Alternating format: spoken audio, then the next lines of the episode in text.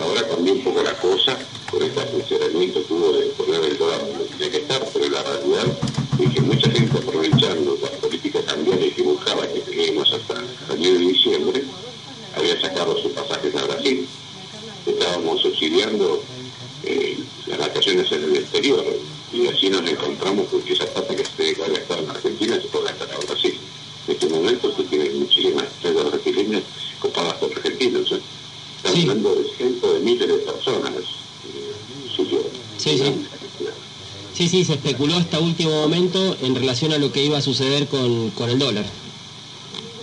Entonces tenemos eso y aparte de una mala política, pero no, bueno, quizá el tema del día, pero tengo que charlar seriamente y si beneficia o no este sistema de feriados puentes, de feriados largos, que genera mucha vagancia, genera mucha vagancia y el poco trabajo de informados, por no decir imbéciles, que no saben nada de, turismo de hotelería opinan, que da en el interior el 80% de ese trabajo es trabajo en negro y consecuentemente tampoco delinea impuestos al Estado. Hay que plantearlo todo nuevamente. Este sistema es un sistema que se copió del sistema español, pero España es apenas un poquito mayor que la provincia de Buenos Aires, tiene una logística formidable, tiene ferrocarriles impecables, transporte, rutas excelentes, medios aéreos muy, pero muy buenos. Eh, estamos hablando de otras condiciones, un país que recibe casi 60 millones de extranjeros todos los años. Es más, España, España se, se, puede decir que se rehizo de, de, una crisis eh, prácticamente a base del turismo. No, no, siempre, siempre, es un ingreso fundamental, como puede serlo para la Argentina. Pero otra óptica, con otra óptica, con otra formación. Eh, mire, nosotros politizamos todo en este país, es nuestra desgracia.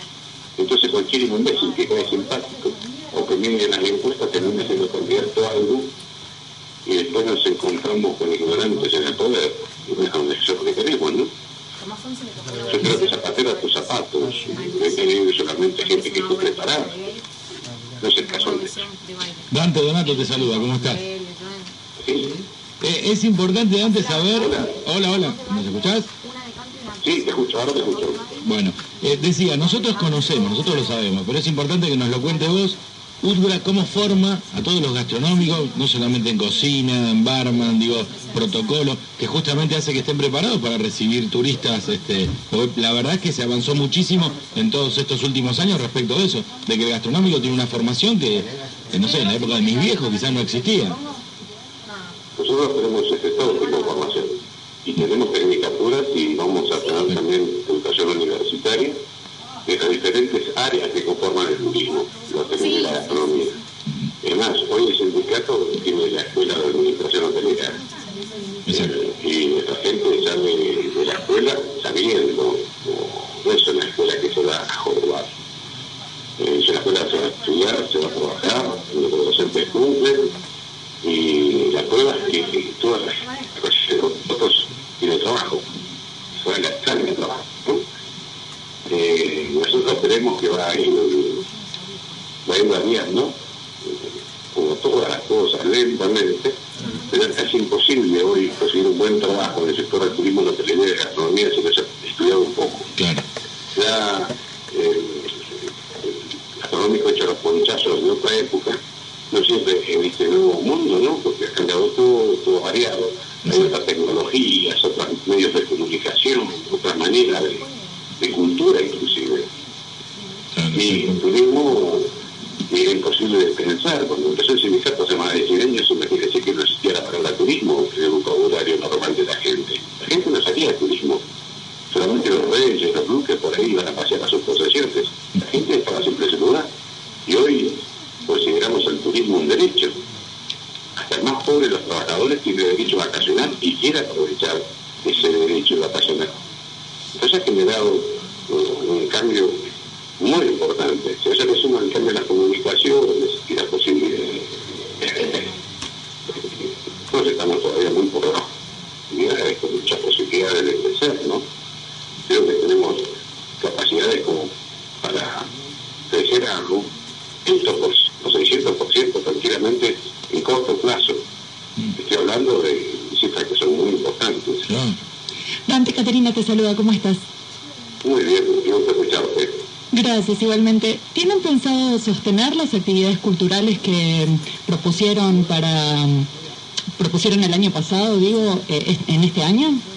Sí. Sí, es fundamental.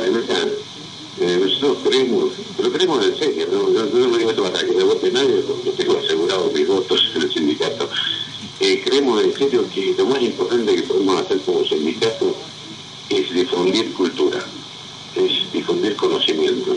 Cuanto más conoce la persona, más se libera. Yo digo, qué lindo que sería el día que no me necesiten para nada. Claro, si todos supiéramos lo que tenemos que hacer, eh, tuviéramos la cultura, pudiéramos disfrutar y conocer, en un mundo perfecto. No vamos a llegar, pero por lo menos lo, intentamos, ¿no? Nosotros tenemos este, escuelas de dibujo, pintura. Te perdimos, a ver. Hola, hola. No técnica.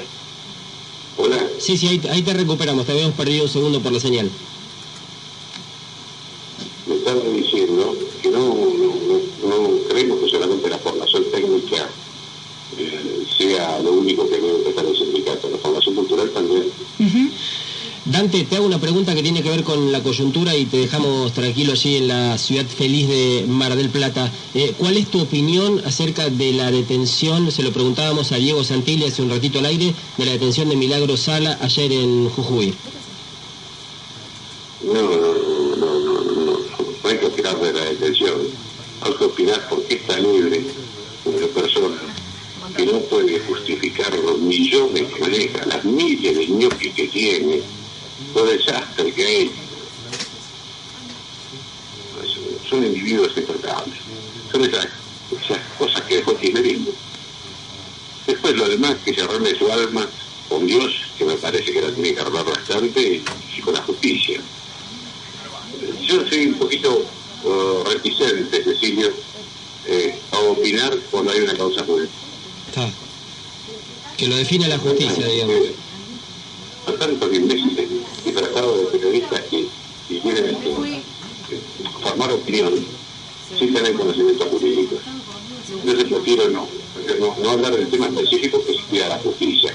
En cuanto a este, personaje, ojalá que se pida con fuerza, porque esta señora, de dudosos antecedentes, en ningún caso puede justificar el manejo de millones de Dante, te agradecemos mucho este rato y nos vemos a tu regreso de Mar del Plata.